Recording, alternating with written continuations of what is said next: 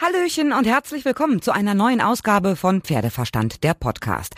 Gestern habt ihr ja schon vieles zu den Bundeschampionaten in Warendorf gehört, was sich die Turnierleitung hat alles einfallen lassen, um das Turnier trotz aller Umstände stattfinden zu lassen. Also das ganze Gelände ist ja umzäunt, es gibt keine Zuschauer, keine Aussteller, aber trotzdem ein bisschen Gastronomie, dazu viel Security, die darauf achtet, dass nicht zu viele Menschen an einer Stelle sind. Ganz viele Reiter sind mit ihren qualifizierten Pferden angereist, dazu sind natürlich die Richter, Stewards, Chefarzt, das Orga-Team und auch viele Helfer vor Ort. Klar, aber der Ablauf der Prüfungen an sich hat sich ja auch nicht geändert. Und das Gelände ist wirklich schön hergerichtet, damit sich die, die da sind, auch wohlfühlen können.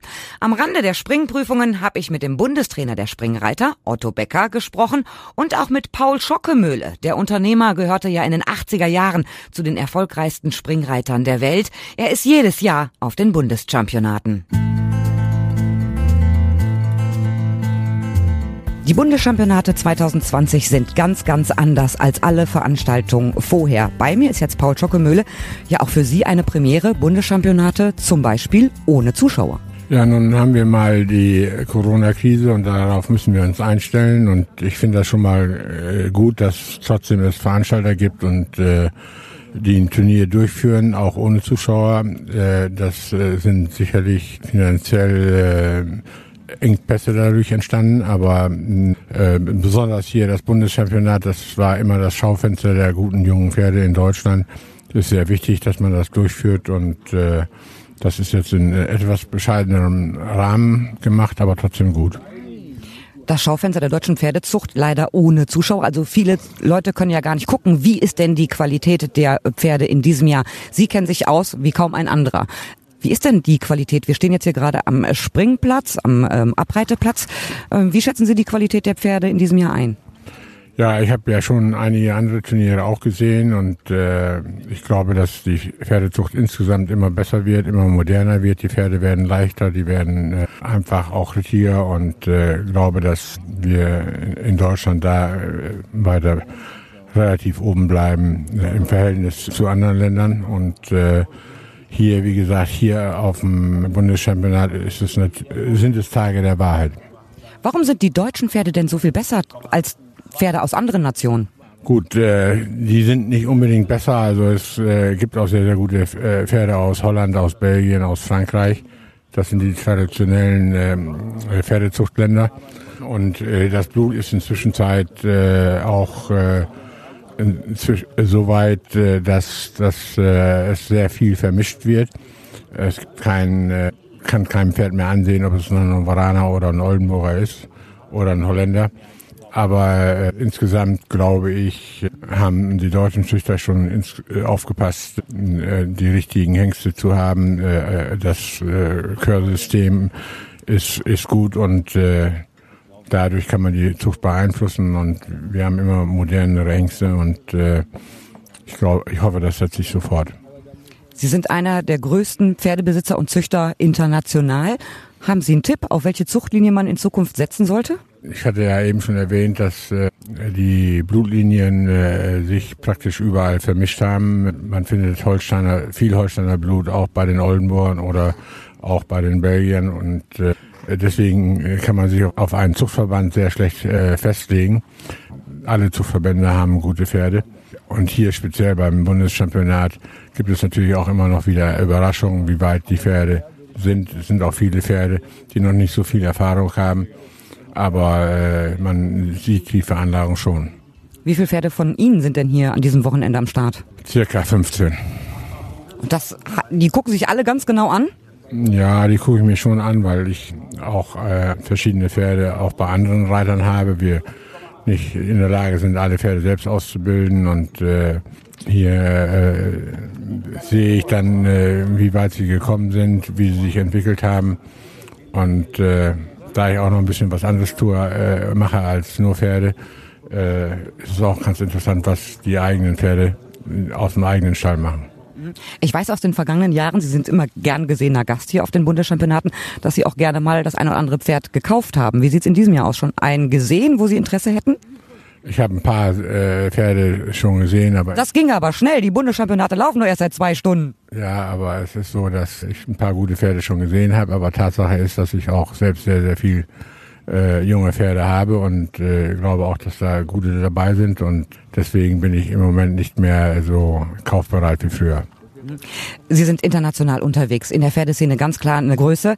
Ähm, wie schwer trifft die Corona-Krise den Pferdesport, die Pferdezucht? Schon, äh, glaube ich, relativ hart. Der Pferdesport äh, kann auf größeren Turnieren nicht mehr stattfinden. Man kann äh, Turniere wie Aachen, Hamburg, Leipzig und, und so weiter äh, ohne Zuschauer nicht finanzieren. Man verliert die Sponsoren. Äh, das ist schon alles sehr, sehr schwierig. Äh, deswegen sind wir eben auch froh, dass es trotzdem immer noch Veranstalter gibt, die speziell äh, jungen Pferden äh, die Chance geben, an den Start zu gehen. Vielen herzlichen Dank, Herr Schokummel. Ich wünsche Ihnen ein erfolgreiches Wochenende hier. Dankeschön. Jetzt bei mir der Bundestrainer der Springreiter, Otto Becker. Äh, Sie sind ja auch jedes Jahr hier auf den Bundeschampionaten in Warendorf. Äh, in diesem Jahr halt auch ohne Zuschauer, aber für Sie natürlich äh, trotzdem kein Grund, hier nicht hinzukommen. Genau, ich bin sehr froh und an der Stelle auch Kompliment hier an den Veranstalter, an unsere Deutsche Reiterliche Vereinigung, dass sie trotz der, der aktuellen Situation das hier veranstalten. Das ist schön gemacht, den Umständen entsprechend und äh, das Beste wirklich draus gemacht. Und ja, ich bin froh, auch in diesem Jahr wieder hier sein zu können. Warum ist es denn so wichtig, dass die Bundeschampionate stattfinden? Es geht ja nicht nur darum, dass die jungen Pferde sich präsentieren können. Ja, es ist das Schaufenster der deutschen Pferdezucht. Äh, man kann das natürlich über das Internet nach außen tragen, aber trotzdem ist auch hier immer, äh, es trifft sich die ganze Reitszene und ob das im Springen ist oder alle anderen Disziplinen, es ist ein Treffpunkt und es zeigt ja auch die Zuschauerzahlen und wer immer über die Jahre alles hier ist. Und insofern ist das dieses Jahr schade.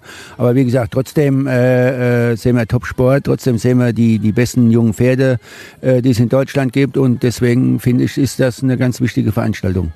Aus ganz Deutschland sind die Pferde hierher gebracht worden. 101 Pferd bei den sechsjährigen Springpferden. Das ist schon beachtlich. Aber 101 Pferd in einer Prüfung nacheinander sich angucken, das ist doch gar nicht machbar. Ja, aber es sind ja viele Pferdeleute hier und es wird natürlich gerade zum Wochenende hin spannend und interessanter, wenn die Finals kommen. Äh, vielleicht sind in der zweiten Qualifikation schon ein paar weniger, äh, aber wenn die Finals kommen, gerade Wochenende, Samstag, Sonntag, auch wenn die meisten Zuschauer hier sind, äh, so die ersten Tage sind meist oder von vergangenen Jahren die Profis hier, äh, gerade den Mittwoch, äh, die anderen Jahre oder in diesem Jahr den Donnerstag sieht man alle, man sieht die fünf, sechs und siebenjährigen. Das ist gerade für die für die Profis, für die Pferdefachleute sehr interessant. Für die Zuschauer ist der Samstag, Sonntag interessant. Und da sind knackige, äh, kurze Prüfungen, die hochinteressant sind und die spannend sind. Und das zeigt auch immer die Anzahl der Zuschauer, die die letzten Jahre hier waren. Und in diesem Jahr, ja, leider, leider, leider ohne Publikum. Sie sind vorhin immer losgelaufen und haben sich äh, spezielle Pferde angeguckt. Wen oder was haben Sie sich angeguckt? Ja, das sind mehrere Aspekte. Einmal habe ich von meinem eigenen Stall vier Pferde hier, einen Fünfjährigen, einen Sechsjährigen, zwei Siebenjährige. Dann war ein anderes Pferd hier, das ich kenne, habe ich vorhin zum Beispiel angeguckt. Und dann schaue ich natürlich hier im Allgemeinen auch nach guten Pferden, verschaffe mir einen Überblick auch über, über die Pferde. Wir haben Jahre, da sind die Fünfjährigen besser, es gibt Jahre, da sind die Sechsjährigen besser. Das ist manchmal unterschiedlich. Und dann schaue ich natürlich auch mit einem Auge auf die Reiter, weil am Ende, finde ich, wird auch am Ende im Finale hier der Sieg vom Reiter mitentschieden, nicht nur das Pferd. Da muss der Reiter alles äh, richtig machen. Der ist auch hier unter Druck, ist doch ein gewisser Druck, weil es ein Finale ist, weil es geht um was. Und äh, ja, ob die Reiter dem Druck standhalten, wie sie reiten, ob sie sauber reiten, wie sie auch hier nach Stil reiten können. Also das gibt auch für uns interessante Einblicke, um Reiter beurteilen und einschätzen zu können für die Zukunft. Wie waren denn Ihre Pferde bislang? Meine Pferde waren bisher sehr gut. Alle drei waren fehlerfrei und ich hoffe natürlich, dass das noch lange so bleibt. Und jetzt mal auf die Reiter zu sprechen. Klar, als Bundestrainer gucken Sie immer, wer ist zukünftiger Kandidat äh, für die Nationalmannschaft. Ähm, ich sehe ja immer ganz klar Christian Kuckuck vorne. Ja, der ist in einer herausragenden Form im Moment, muss man, muss man echt sagen. Der Hat ja vorhin schon die Prüfung bei den Siebenjährigen gewonnen. Genau, hat letzte Woche einen großen Preis in Riesenbeck gewonnen und hat gerade die letzten Wochen und Monate echt eine, eine blendende Form. Aber ja klar, man, das ist natürlich kein, kein Maßstab hier für einen Nationenpreis oder für ein Championat. Aber wie schon gesagt vorhin, man sieht doch, wie die Reiter mit dem Druck umgehen, wie sauber sie reiten, wie gut die Pferde geritten sind. Und wir kriegen da schon Anhaltspunkte über das Leistungsvermögen eines einzelnen Reiters. Also ich als mehr oder weniger Wald- und Wiesenreiterin hätte doch gar keine Chance, hier mit an den Start zu gehen bei diesen Profis. Also die reiten wirklich so unfassbar gut, da komme ich doch gar nicht gegen an. Ja, natürlich ist das schwierig, aber man wächst ja auch mit den Aufgaben und wenn man das konsequent macht, wird man auch besser, wenn man gegen solche Reiter reitet. Und ich denke, die ersten Tage ist das auch noch gut möglich. Und wie schon gesagt, nachher, wenn es gerade nachher im Finale ins Stechen geht, dann entscheidet der Reiter mit. Natürlich kann auch der Amateur mit einem guten Pferd, wenn er mit seinem Pferd als Einheit zusammengewachsen ist, da auch gegenhalten. Aber natürlich haben die Profis da viel mehr Erfahrung und, und entscheidet der Reiter mit. Aber trotzdem, wie gesagt, man, man lernt, man kann sein Pferd zeigen, man kann sich selber weiterentwickeln, man kann sich von den anderen was abschauen und beim nächsten Mal ist man besser und stärker. Also insofern kann ich jedem auch nur raten äh, und empfehlen, der hier qualifiziert ist, auch zu kommen und, und sich der Aufgabe zu stellen. Auch wenn es mal schief geht, das gehört ja auch mal dazu. Was ist denn als Reiter besonders wichtig? Also, dass ich dem Pferd Sicherheit gebe und es gut und sicher vertrauensbildende Maßnahmen gut durch den Parcours bringe? Oder darf ich auch mal was riskieren und fordere das Pferd selber auch ein bisschen raus? Ja, das kommt natürlich auch auf den Leistungsstand des, des Pferdes an, ob ein Pferd noch relativ grün ist, das heißt wenig Erfahrung hat, ob er erfahren ist und äh, wie rittig das Pferd ist. Das muss ich als Reiter natürlich bestenfalls fühlen und spüren und dementsprechend dann auch vielleicht mal ein bisschen mehr Risiko gehen, ein bisschen weniger Risiko gehen. Aber das, wie gesagt, kann man gar nicht verallgemeinern. Wichtig ist, dass man sein Pferd nicht überfordert, dass man es langsam an die Aufgaben heranführt und wenn ein Pferd gut ausgebildet ist, was wir ja auch, auch fördern und was wir auch sehen wollen, äh, dann sind sie den Aufgaben hier durchaus gewachsen. Und wenn das dann so ist, dann kann man ja auch ein bisschen mehr riskieren. Wobei äh, man muss ja gar nicht ersten Tag hier äh, volles Risiko gehen, sondern, sondern auch man kann das moderat anfangen. Wichtig und entschieden wird das am letzten Tag im Finale. Die Bedingungen hier auf dem Bundeschampionat sind ja für Pferd und Reiter spitze. Also Bodenqualität 1A, auch auf den Vorbereitungsplätzen. Ich finde die Stallanlagen auch super. Jetzt mit diesen Offenstallungen, wie sie haben die Stallgasse sozusagen nach außen verlegt. Also da kann doch kein Reiter und kein Pferd irgendwie mucken. Nee, ich habe auch, äh, sonst äh, war es ja auch immer auch ein bisschen staubig im Stall. Jetzt ist es ja angelegt. Äh, es ist viel, viel pferdegerechter noch und auch für die Reiter besser.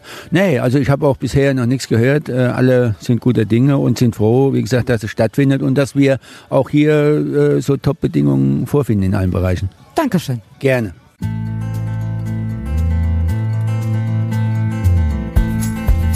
Ich hoffe, euch hat gefallen, was ihr gehört habt. Guckt mal in meinen Instagram-Account, da halte ich euch in der Story auf dem Laufenden, was auf den Bundeschampionaten so abgeht.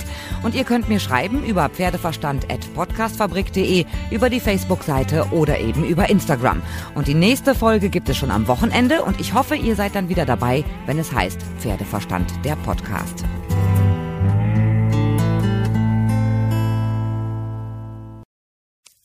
Wenn es Nacht wird, kommen zwei tiefe Stimmen in deinen Podcast-Player, um dich mit ihren Geschichten ins Bett zu bringen. Rote Bar ist dein Einschlaf-Podcast zum Einkuscheln und Wegschlummern. Ich hatte mal eine Freundin, wenn wir zusammen im Urlaub waren, dann ging sie im Pool und dann guckte sie mich an. Oh, ich habe schon gemacht. Ah. Dann ins Meer. Oh, ich habe schon gemacht. Und die machte immer direkt überall ins Wasser rein. Was war sie für eine Rasse? Ein Collie oder? Eine Blondine. Hör ihn zweimal, dreimal, zehnmal und schlaf immer wieder dabei ein. Tim und Matze brummen dich zur Late Night in den Schlaf. Was hältst du so von dickeren Bettdecken? Ich bin sowieso ein kleines Heizkraftwerk im Bett. Ist wirklich so. Ich entwickle wahnsinnige Hitze nachts. Ich schwitze ja. auch oftmals sehr viel. Ja, wenn jemand an mir klebt, das Ach, kann Wenn man so leiden. zu zweit, kannst du nicht haben. Ja, zu zweit schon, aber bitte, bitte ein bisschen Abstand halten. Also so einschlafen ist okay, aber dann bitte irgendwann lösen und in seinen Bereich rüberrollen. Ich schlafe besser, wenn ich zu zweit schlafe. Ich glaube, es ist Gewohnheit. Das kann sein. Ich glaube, wenn man sich ein halbes Jahr hinter seinen Chef legen würde, dann würde man den von heute auf morgen vermissen. Das ist so ein bisschen wie das Stockholm-Syndrom. Kennst du das? Wenn der Entführer ja, von einem lässt, dann vermisst man den. Schöne Träume mit Rote Bar Podcast, dem entspanntesten Podcast in Deutschland.